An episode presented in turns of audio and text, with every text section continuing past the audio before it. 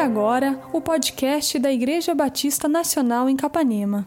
Nós estamos nessa série de exposições chamada E Agora José, pensando um pouco na vida deste personagem bíblico tão famoso, tão respeitado, este homem chamado José, conhecido também como José do Egito, ah, um dos filhos de Jacó. E vemos que esse, esse José passa por uma infinidade de dificuldades, assim como nós passamos por uma infinidade de dificuldades. É, é óbvio que quando nós olhamos para o texto, e isso é não só na história de José, mas na Bíblia como um todo, que o personagem principal da história sempre é Deus. É sempre Deus quem está em evidência, a bondade de Deus, a graça de Deus. Mas nós estamos vendo também a vida deste homem que responde a Deus com fidelidade, com integridade e com um senso de reconhecimento da presença de Deus. Assim como José, nós somos chamados a termos essa aliança com Deus, a esse Deus que se aliança conosco e nos chama a termos com Ele uma aliança. Então, nós estamos vendo aqui as ações de José, nós estamos vendo este homem que é considerado um dos homens mais íntegros que a Bíblia nos, nos mostra, alguém que é apresentado sem defeito.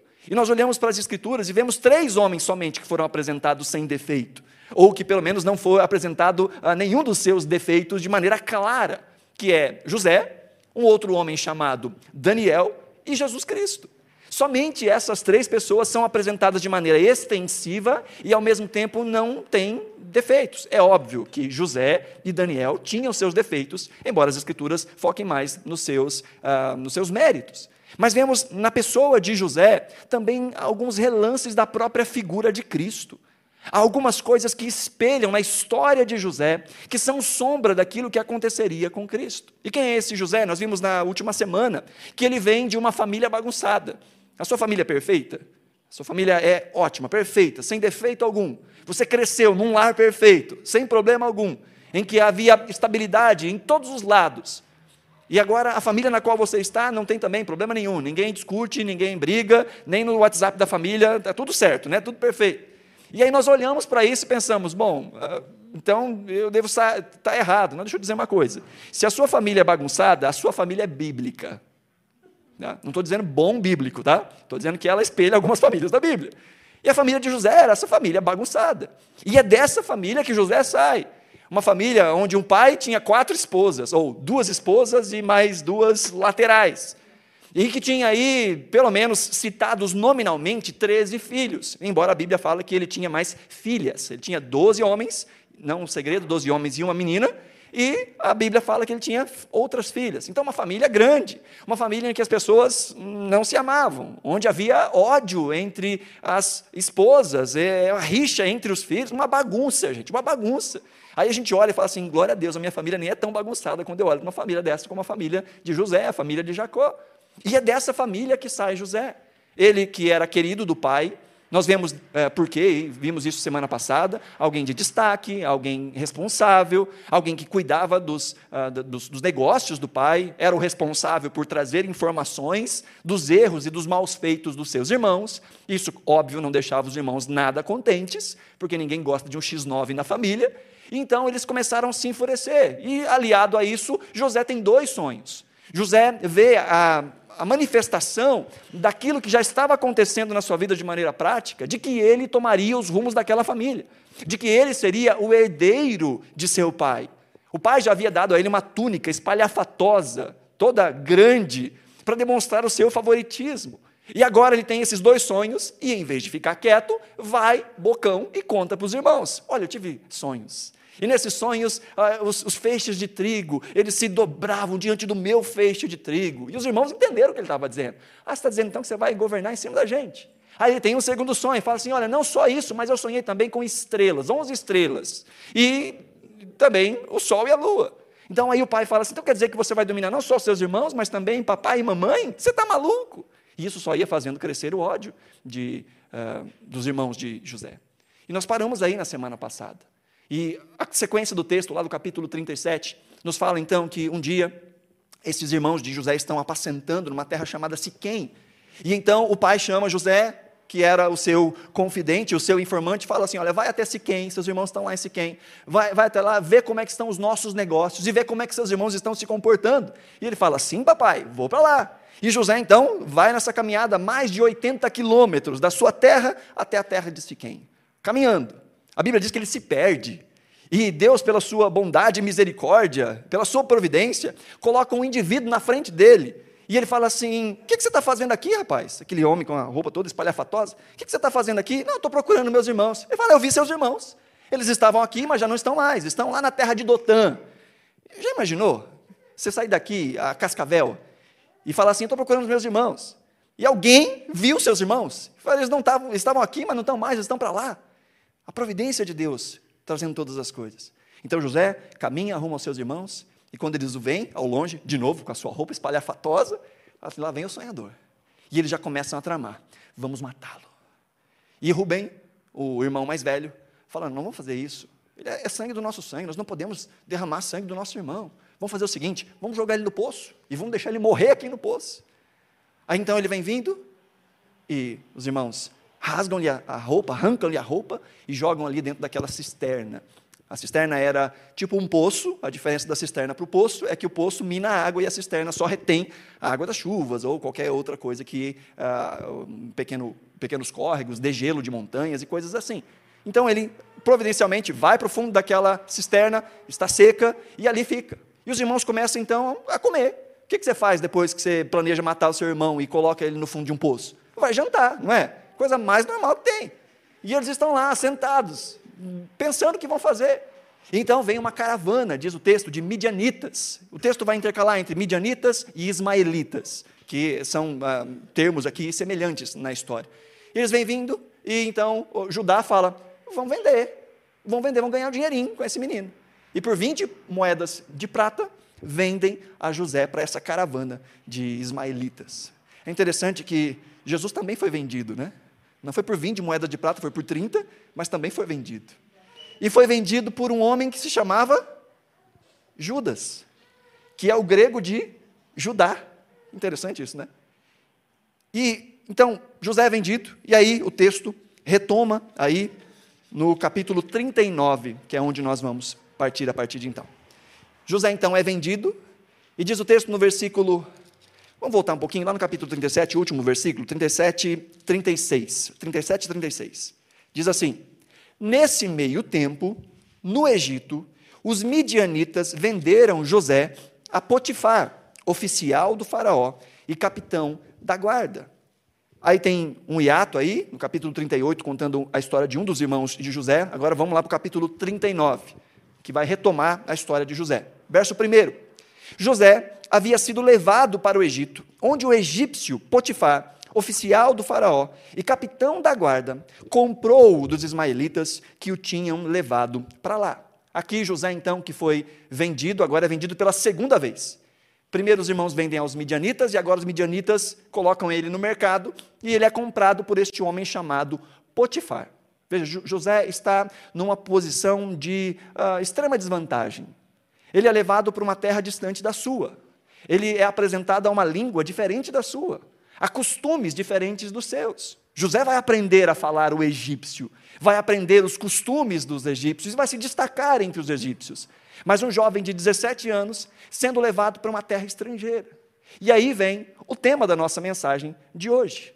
Nessa série E Agora José, a pergunta que fica é: e quando o emprego é sem graça? Já teve um emprego sem graça? Talvez você pode dizer, meu emprego atual é um emprego sem graça. Talvez você diga, eu estou fazendo aquilo que eu sempre sonhei, mas até essas coisas têm os entraves. E nós estamos vendo um José que vai servir, não porque ele fez uma prova e passou num concurso para estar ali, mas porque foi forçado a estar naquela situação.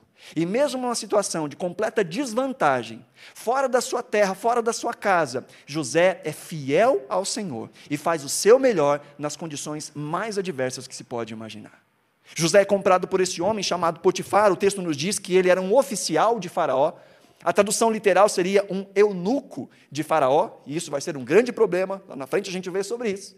E esse homem era o capitão da guarda de Faraó. A responsabilidade deste homem, enquanto capitão da guarda de Faraó, era cuidar de três coisas. Primeiro, da segurança particular de Faraó. Segundo, da segurança do palácio de Faraó.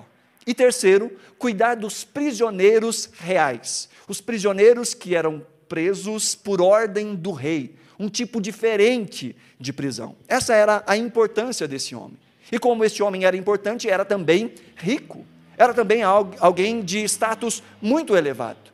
Então, este homem olha para José e a boa mão do Senhor guia o coração de Potifar para que ele compre José daquela situação de escravidão. E José passa agora a ser propriedade de Potifar.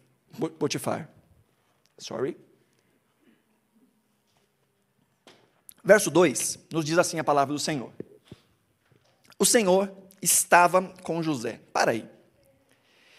É uma situação complicada, né? Fala a verdade. José está fora de casa.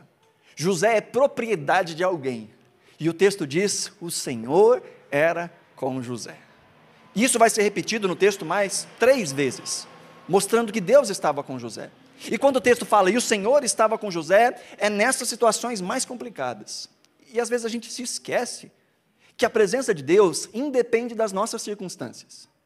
Há muitos que, quando estão nadando de braçada nos dias bons, falam: Deus está comigo. Até postam nas redes sociais: Deus é fiel.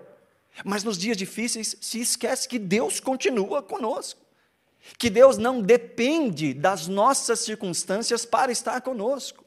E mesmo em meio às maiores adversidades, a presença de Deus faz toda a diferença. Não só do lado de fora, às vezes do lado de fora leva tempo para que as coisas se transformem, mas o nosso coração é guardado, os nossos sentimentos são guardados, a nossa mente é guardada, quando nós temos a certeza de que Deus está conosco. E José vê isso na sua vida. A Bíblia diz que o Senhor estava com José. Diz o texto de modo que este prosperou e passou a morar na casa do seu senhor egípcio. Quando este percebeu que o Senhor estava com ele e que o fazia prosperar em tudo o que realizava, agradou-se de José e tornou-o administrador de seus bens. Potifar deixou ao seu cuidado a sua casa, ele confiou tudo o que possuía. Olha, José está prosperando. Ele ainda não é um homem livre. Ele ainda está numa condição de ser propriedade de alguém. Mas já há uma certa evolução. Isso porque a bênção do Senhor estava com ele. Mas nós vamos ver também as características no texto de que José, fiel ao Senhor, fazia o seu melhor. De alguma forma ele se destacou. O texto nos diz que Potifar viu que o Senhor era com José. E o texto é claro em dizer que Potifar viu que Iavé era com José. Talvez na sua Bíblia você veja isso, a palavra Senhor, toda em maiúscula. E quando isso acontece no Antigo Testamento, é a tradução para o nome que Deus se revelou para o seu, seu povo, o nome da aliança, Yahvé. YHWH seria a transliteração. E aqui então, Potifar, de alguma forma, dentro de uma cultura que celebrava e que adorava mais de dois mil deuses diferentes, inclusive o próprio Faraó era tido como um deus. Potifar olha para a vida de José e vê Jeová na vida dele vê Yahvé na vida dele, vê o Deus da aliança que havia feito com Abraão, Isaac, Jacó, e agora se mostra também na vida de José. No seu trabalho, as pessoas sabem o nome do seu Deus. E por nome, não estou falando o nome pelo qual a gente o identifica. Mas as pessoas sabem que você serve a Deus. Não porque você diz, olha, eu sou lá da igreja tal. Mas porque vem na sua vida prática ações de quem ama e teme a Deus de alguma forma, a fé, não vou dizer a religião, mas a fé de José era vista. E Potifar sabia que os, as bondades, as, as, a prosperidade de José se devia a essa aliança que ele tinha com Deus. A fé de José não era privada, a fé de José era pública. De alguma forma as pessoas sabiam a quem ele servia e a quem ele temia. E o texto nos diz então que ele vai crescendo em status, ao ponto de que uh, Potifar dá a ele a, a senha do cartão de crédito, dá a ele a administração de todas as coisas. E o texto vai prosseguindo nessa, nesse desenvolvimento, olha aí, verso 5 novamente. Desde que o deixou cuidando de todas de, de sua casa e de todos os seus bens, o Senhor abençoou a casa do egípcio por causa de José. A bênção do Senhor estava sobre tudo o que Potifar possuía, tanto em casa como no campo. Assim deixou ele aos cuidados de José tudo o que tinha. e não se preocupava com coisa alguma, exceto com a sua própria comida. Olha que coisa interessante. Potifar estava naquela, naquela confiança tão grande com José, que a única coisa que ele se preocupava quando ele acordava é que será que eu vou almoçar hoje? É claro que o texto está fazendo aqui uma, uma, eh, um exagero, dizendo, olha, ele não precisava se preocupar com nada, ele só se preocupava em comer. É isso que o texto está dizendo. E a Bíblia nos diz que ele foi vendo que tudo que caía nas mãos de José prosperava. E aos poucos ele foi dando mais responsabilidades, mais responsabilidades, mais responsabilidades, e tudo ia prosperando. Sabe, a gente olha para o texto e é óbvio que a primeira tentativa que nós fazemos é de nos aplicarmos ao texto como José. Né? Ah, eu também tenho que ser como José. E sim, tem aplicações que nós vamos fazer a respeito disso. Mas eu quero que a gente pare um pouquinho e que a gente pense que nós somos agora Potifar. E de que há uma prosperidade na nossa vida que só existe porque na nossa casa existe alguém que tem uma aliança com Deus, uma aliança inquebrável. Essa pessoa não é José, essa pessoa é Jesus. E quando Cristo está na nossa vida, por amor a Cristo, a nossa vida vai sendo abençoada por Deus. O diferencial da nossa vida não é a nossa bondade. Embora nós sejamos chamados a ter atitudes de responsabilidade, somos chamados a termos uh, passos corretos enquanto filhos de Deus, no final das contas, o mérito que nós temos está repousado em Cristo Jesus. E assim como Potifar foi percebendo que quanto mais ele colocava as coisas da sua vida nas mãos de José, quando nós entendemos que as coisas da nossa vida muitas vezes estão bagunçadas, porque nós ainda não as rendemos ao Senhor, tentamos fazer do nosso jeito, tentamos administrar a nossa maneira, e vamos percebendo, não, eu preciso entregar a minha vida de maneira completa ao Senhor, porque Ele sabe como a vida funciona muito melhor do que eu. Ele tem caminhos melhores que os meus, Ele tem pensamentos mais elevados que os meus. E aí você entrega a sua família nas mãos do Senhor. Você entrega o seu casamento nas mãos do Senhor. Você entrega os rumos da sua vida financeira nas mãos do Senhor. Você entrega a sua capacidade de trabalho nas mãos do Senhor. E o que significa este entregar nas mãos do Senhor? É deixar que Ele conduza. É dizer, Senhor, o que é que o Senhor quer de mim nesta área? E dar ouvidos a Ele e obedecer. Colocar na mão de Deus não é simplesmente orar e dizer, Senhor, a minha família está nas Suas mãos. Colocar nas mãos do Senhor é dizer, Senhor, como é que eu posso ser um marido de acordo com a Tua palavra? E aí eu ouço e eu coloco em prática de maneira gradual e contínua na vida. Isso é render a vida ao Senhor é dizer, eu vou dar ouvidos às instruções do Senhor, porque Ele sabe muito melhor organizar a vida do que eu. Ele é o autor da vida, Ele é o sustentador da vida. E como Potifar, devíamos olhar para o nosso José, olhar para Cristo e entender que nós precisamos colocar a nossa vida, cada centímetro quadrado da nossa existência, nas mãos e no controle do Senhor. Amém? E esse é José sendo promovido ali na casa de Potifar. O texto diz então que ele foi galgando o sucesso. Agora presta atenção numa coisa. A gente olha para o texto e o texto é claro que está resumido. Nós estamos vendo a vida de José nessa casa de Potifar, cerca de 11 a 13 anos ele passou aqui neste lugar. Mas nós vemos isso aqui em seis versículos. José é vendido aos 17 anos e assume o seu posto final aos 30 anos. E ele fica aqui preso depois, durante um certo tempo ali, um pouco mais de dois anos. Então ele passou ali por volta de 10 a 13 anos na casa de Potifar. E por que eu estou dizendo isso? Porque às vezes a gente olha para esse texto e acha que essa bênção de Deus, e acha que essa prosperidade de caminho de José foi da noite para o dia. E tem muita gente que acha que a bênção de Deus funciona assim. Entro hoje pela porta do trabalho, como o assistente do auxiliar, do segundo secretário de não sei alguma coisa. E amanhã sou o CEO da empresa porque a bênção de Deus está comigo. Não, José galgou, José caminhou. O texto nos mostra uma progressão que Potifar ia dando cada vez mais responsabilidades para ele.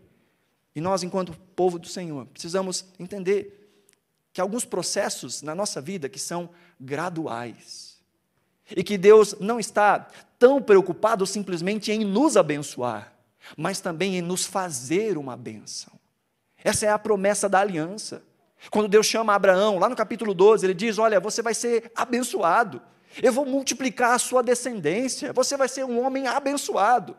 Mas lá no capítulo 12 de Gênesis, Deus diz a Abraão: Sê tu uma bênção. Parte do nosso chamado é também abençoar os outros. Deus disse: abençoarei as nações por causa de você, Abraão. E José está mostrando isso a Potifar. O texto nos diz que por causa de José, Potifar era abençoado. Sabe, às vezes nós olhamos para situações da nossa vida, ou até mesmo para o nosso emprego, e nós olhamos para o emprego só como uma fonte de bênção para nós. E nos esquecemos que Deus nos coloca nos mais diversos lugares, nos mais diversos ciclos sociais, não só para que nós sejamos abençoados, mas principalmente para que nós sejamos uma benção. E quando eu entendo isso, a minha relação com o trabalho muda drasticamente. Quando eu me assento num lugar, num ambiente de trabalho, e penso que aqui eu não estou somente para receber, mas eu estou aqui também para irradiar a glória do Senhor, a bondade do Senhor, a misericórdia do Senhor. Quando ao invés de reclamar do meu trabalho, de fazer fofoca como todo mundo faz, de criar intriga como todo mundo faz, ao invés disso, eu oro pela minha empresa, eu oro pelo meu patrão, eu busco ser uma influência boa. Sabe, as empresas deveriam olhar para a igreja como o melhor lugar para contratar pessoas. No currículo tinha que estar lá em primeiro lugar, qual é a sua religião? E a pessoa coloca assim: eu sou crente em Jesus Cristo. E a empresa fala assim: bom, esse aqui então já é um candidato pré-selecionado. Porque gente que ama a Deus é, por natureza, gente responsável. Mas infelizmente não é isso que acontece. Infelizmente tem tanto tipo de crente por aí que só dá bafão, que é pior do que descrente. Que ao invés de ser aquele que apaga a contenda, é aquele que põe mais lenha na fogueira. Ao invés de ser aquele que bendiz, que abençoa, que ora por, é aquele que fala mal. É aquele que faz corpo mole.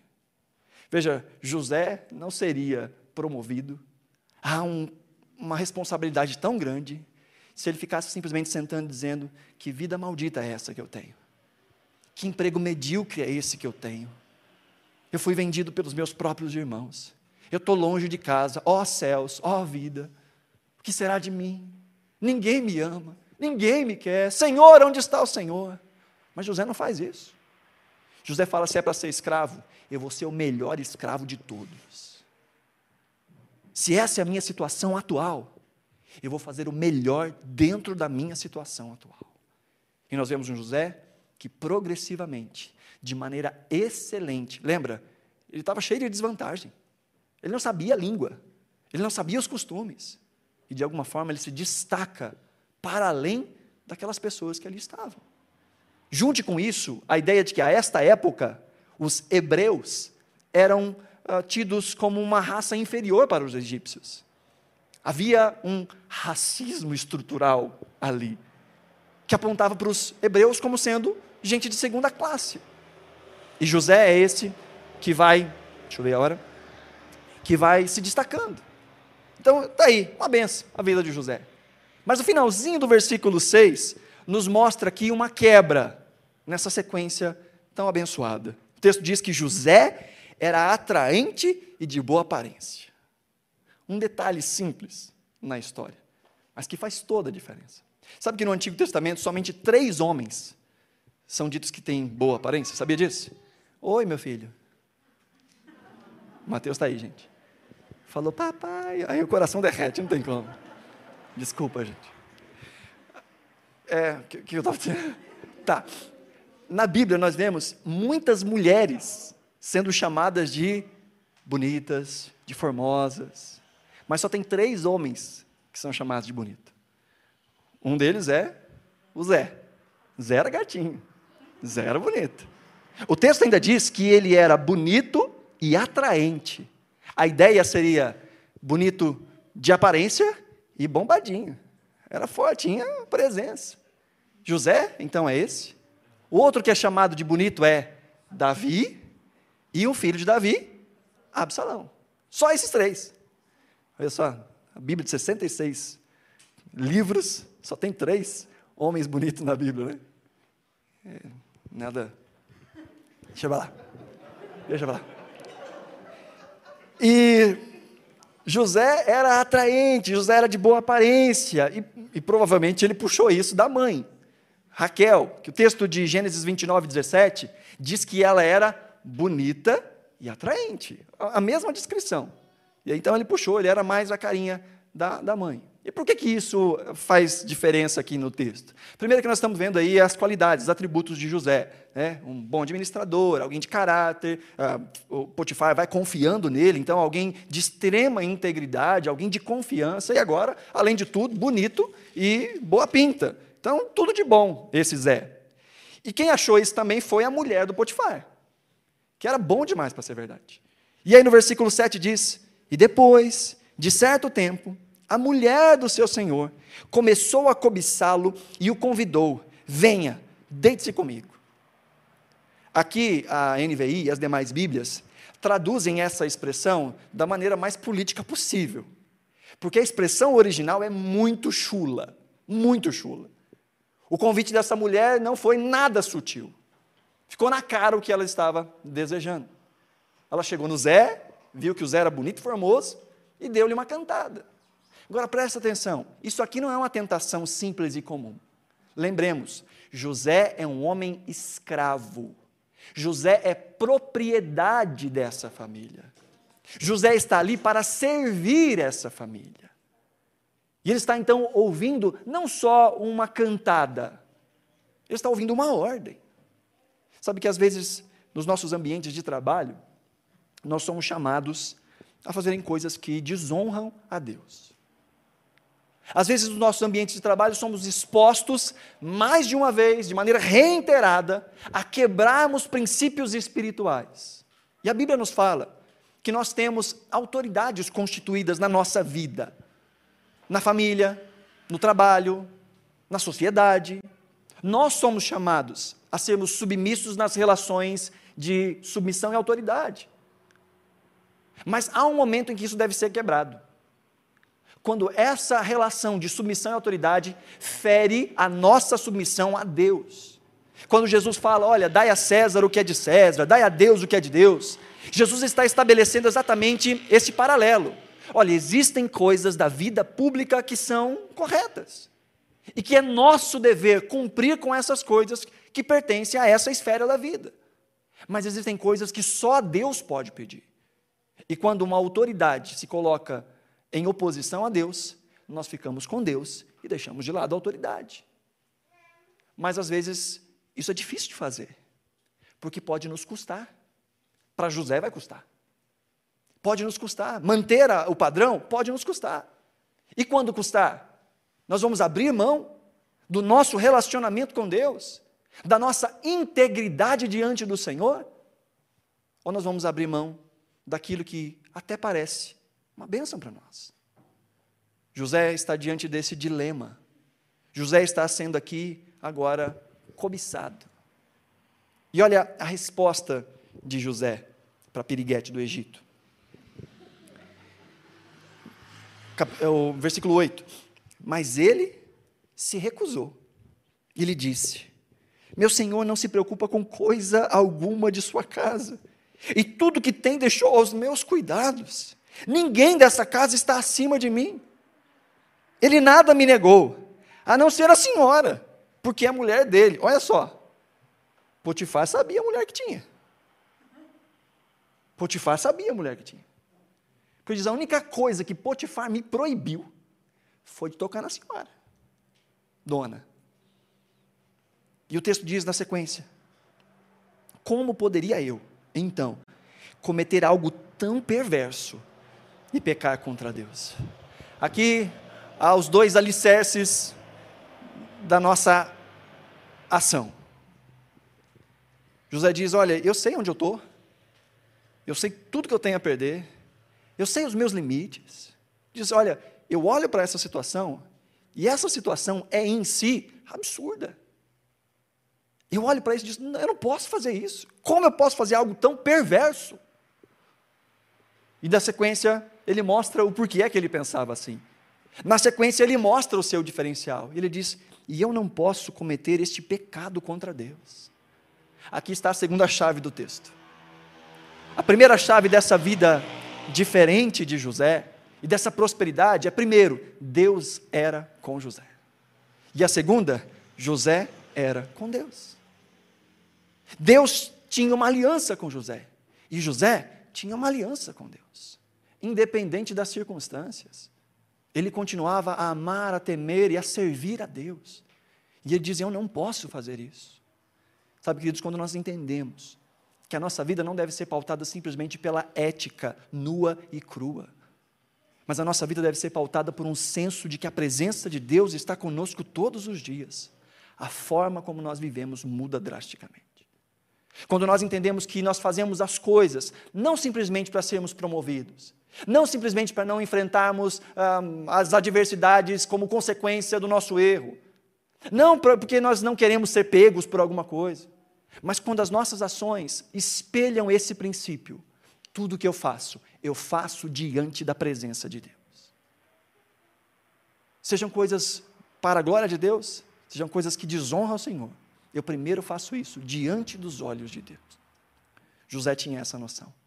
E ele disse a Piriguete, eu vou chamar assim porque não tem o nome dela. Moisés não queria deixar registrado o nome dela nas Escrituras. Potifar tem o um nome aqui registradinho, mas essa é a mulher de Potifar. E diz o texto então que José dá essa resposta, mas ele vai precisar continuar se mantendo firme, verso 10. Assim, embora ela insistisse com José, dia após dia, não foi uma, só, uma, uma vez só, não. Era um assédio recorrente. Diz o texto, então, embora ela continuasse dia após dia, ele se recusava a deitar-se com ela e evitava ficar perto dela. Olha aí, um homem de postura, mas que não era burro. Um homem de postura e inteligente. Porque se a gente quer vencer pecados na nossa vida, nós resistimos quando eles aparecem, mas nós fugimos assim que nós encontramos com eles. A Bíblia nunca disse para a gente fugir do pecado. Ou, desculpa, a gente enfrentar o pecado resistir ao pecado. A Bíblia diz para a gente resistir a Satanás, resistir ao diabo e ele fugirá de vocês. Mas o pecado a gente foge, o pecado a gente corre, o pecado a gente evita. Se há algo que me faz, que me inclina ao pecado, eu fujo daquilo o máximo que eu posso. É isso que a Bíblia me ensina. Se o teu olho te faz pecar, lembra Jesus dizendo? O que, que ele fala? Fica com o olho. Se a tua mão te faz pecar, fica a maneta. É melhor para você herdar o reino do Senhor, sem um membro que seja. É claro que aí, de novo, é uma figura de uh, extrapolação, né? um exagero. É melhor é você entrar no céu sem um olho do que você ter um, tudo e ir para o inferno. O que Jesus está dizendo é: olhe, veja na sua vida, veja na sua vida aquilo que, de alguma forma, te faz tropeçar e foge disso, corre disso, arranca fora isso da sua vida. José inteligente, astuto, foge dessa mulher. Agora, deixa eu só tentar dar uma amenizada aqui. Nós olhamos para a piriguete do Egito e é fácil criticá-la e é fácil chamá-la de piriguete. Mas o texto nos diz duas coisas aqui problemáticas. Primeiro, José era um cara bonitão. Então, já vai explicando um pouco melhor a situação. E como eu disse no início, a palavra que é traduzida como oficial de Faraó pode ser traduzida literalmente como eunuco de Faraó. E se você sabe o que era um eunuco, era alguém que passava por uma cirurgia para não oferecer nenhum risco contra o harém do rei. Era alguém que era castrado. Com o passar do tempo, este título ficou também para os demais oficiais. Então é possível que esse casamento de Potifar fosse apenas um casamento de fachada de sociedade, e aquela mulher via nos seus empregados ah, um local para satisfazer as suas, seus desejos. O que é compreensível, não estou dizendo aceitável. É compreensível para gente que não crê em Deus. É compreensível para gente que não repousa o seu coração no Senhor. O problema é que tem muito crente que vive assim também. E isso deveria ser motivo de nos deixar ah, abismados. Como alguém pode pensar dessa forma? Se diz temer a Deus. Mas José foge dessa mulher. E no dia, no verso, dia, no verso 11, diz o seguinte: Viu? Ela continua, né? Continua aí, insistindo. E José, José que lute. E ela continua insistindo. Verso 11. Um dia, ele entrou na casa para fazer suas tarefas e nenhum dos empregados ali se encontrava. Vixe. Ela o agarrou pelo manto e voltou a convidá-lo. Vamos, deite-se comigo. Mas ele fugiu da casa, deixando o manto na mão dela. Esse era um cara de fibra, né? Prefiro sair peladão do que deixar o negócio rolar. A mulher lhe agarra pelo manto. Veja, há uma tentativa recorrente de engano, de sedução. E é assim que Satanás trabalha nas nossas vidas, sabe? Há três formas, pelo menos, que Satanás tenta nos derrubar. Primeiro é com engano, fazendo a gente pensar coisas que na verdade não são, lançando palavras doces que no final são caminhos de morte. O engano. A segunda ação de Satanás é a tentação, a sedução. Tentar nos fazer ver as coisas que desagradam ao Senhor como extremamente vantajosas. E por último, a perseguição. É por isso que a Bíblia fala lá em Apocalipse que antes do tempo do fim virá primeiro aí um falso profeta para enganar, a meretriz para seduzir, e depois a igreja passará pela perseguição. Essa é a forma como o diabo sempre trabalhou. E essa é a forma como ele continua a trabalhar. Ora enganando, ora seduzindo, ora perseguindo e ora fazendo os três ao mesmo tempo. E José foge. O texto nos diz então que ela inventa uma história. Ela grita, assim que vê o manto nas suas mãos, ela começa a gritar para que as pessoas venham e testemunhem daquilo que ela está falando. Talvez alguém até viu José passando ali, meio despido, talvez não completamente nu, mas passando ali, correndo, e de repente está lá a mulher de Potifar gritando, que o povo vem, e os escravos estão de frente dela, e olha, veja só, diz o texto ali, verso uh, ah, 14: chamou os empregados e lhes disse: Vejam este hebreu. Aí é uma, um jeito de insultar: Veja esse hebreu, veja essezinho. Nos foi trazido para nos insultar. Ele entrou aqui e tentou abusar de mim, mas eu gritei. Quando me ouviu gritar por socorro, largou seu manto ao meu lado e fugiu de casa. A mulher criando todo um cenário. Eu fico imaginando os, os, os empregados ali da casa olhando para ela, aham, senhora, Zé, criadão com a avó, Zé, meninão, de tudo, tentou abusar da senhora, a senhora, mas tinha que fazer cara de paisagem. Oh, que horror, que negócio é esse? Onde já se viu? Quem imaginava isso do Zé? Logo Zé. Aí diz o texto que ela fica ali então com o manto, verso 16. Ela conservou o manto consigo, até que o senhor de José chegasse a casa. Então repetiu a mesma história. Aquele escravo que você trouxe, o hebreu que você trouxe, aproximou, que você trouxe, aproximou-se de mim para insultar. Mas quando gritei por socorro, ele largou seu manto ao meu lado. Verso 19. Quando o seu senhor ouviu o que a sua mulher lhe disse, foi assim que o escravo me tratou? ficou indignado. Olha, chegou Potifar, olha para aquela situação ele fica indignado. Mas olha que interessante, o texto não fala que ele ficou indignado com José. Ficou indignado, ficou furioso. E eu tenho bons motivos para dizer que ele estava furioso, era com a mulher. Primeiro porque ele sabia com quem ele estava lidando. Mas imagina, poxa, eu deixei tudo nas mãos de José. José é uma pessoa de completa confiança. Como é que José vai fazer um negócio desse? E eu posso te dizer com certeza que ele não acreditou na versão da mulher. Primeiro, porque a essa época no Egito, um crime de estupro ou de tentativa de estupro entre um homem escravo para com uma mulher livre, a pena era morte. E Potifar era o oficial do rei. Matar para ele fazia parte do job, fazia parte do dia a dia dele. E ele tem o poder nas mãos. Ele tem a máquina nas mãos. E ele não faz isso com José. Ao invés de matar, ele prende. Mas ele não prende junto com os demais presos. Olha o que diz o texto aí na sequência. Verso 20. Mandou buscar José e lançou-o na prisão em que eram postos os prisioneiros do rei. Ele não foi para carceraria geral. Ele foi para onde ficavam os presos do rei. E sabe onde ficava a cadeia para os presos do rei? Sabe? Na casa de Potifar. Era um anexo da casa de Potifar. Era um calabouço, era um lugar mais baixo, mas era na casa de Potifar. E aqui tem essa ideia de um calabouço, né? Uma, um lugar mais, mais baixo, até nos traz mais um eco da história de José, né?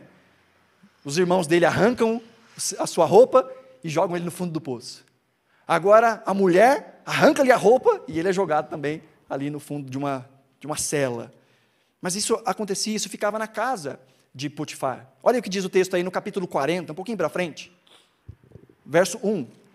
Algum tempo depois, o copeiro e o padeiro do rei do Egito fizeram uma ofensa ao seu senhor, o rei do Egito. O faraó irou-se com os dois oficiais, o chefe dos copeiros e o chefe dos padeiros. Olha o verso 3. E mandou prendê-los, olha onde? Na casa do capitão da guarda. Quem é o capitão da guarda?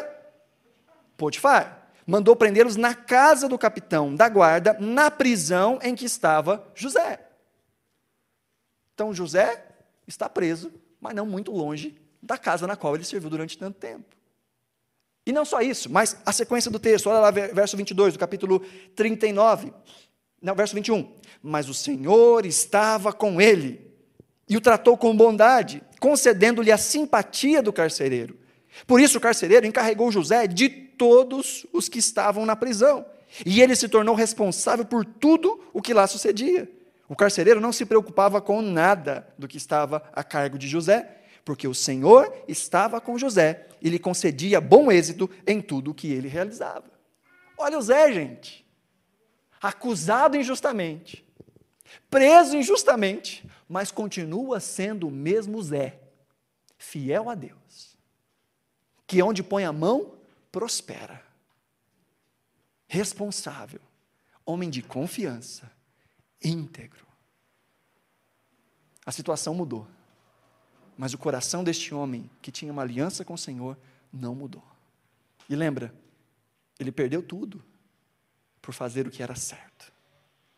E às vezes a gente acha que sempre que a gente faz as coisas certas do jeito certo, vai dar tudo certo no final. Olha, às vezes não. Às vezes nós vamos sofrer danos por fazer o que é certo. Porque nós devemos nos lembrar, nós estamos no mundo que necessita da graça do Senhor. Nós vivemos em meio a pessoas, assim como nós, que necessitam da graça do Senhor. As coisas nesse mundo não funcionam como deveriam funcionar. E às vezes nós precisamos sofrer alguma coisa, algum dano, se quisermos manter a nossa honra e o nosso amor ao Senhor. Mas é, continuava com o coração no Senhor, continuava a temer a Deus. E o texto nos diz aqui que o carcereiro tornou ele responsável por tudo. É a mesma expressão que fala sobre Potifar. Não se preocupava com mais nada. Agora lembra, o carcereiro é subordinado a Potifar. O carcereiro está trabalhando na casa de Potifar. Você acha que Potifar deixaria o Zé se destacar naquela cadeia se ele de fato tivesse desonrado a sua esposa? Tentou estuprar a minha esposa, ou eu vou te matar, ou vou fazer da sua vida um inferno. Mas ele não fez isso. Ele deixou o Zé ser promovido lá na cadeia. Mas não só isso. Olha lá o capítulo 40, e meu último argumento, capítulo 40, verso 4. De novo, verso 2.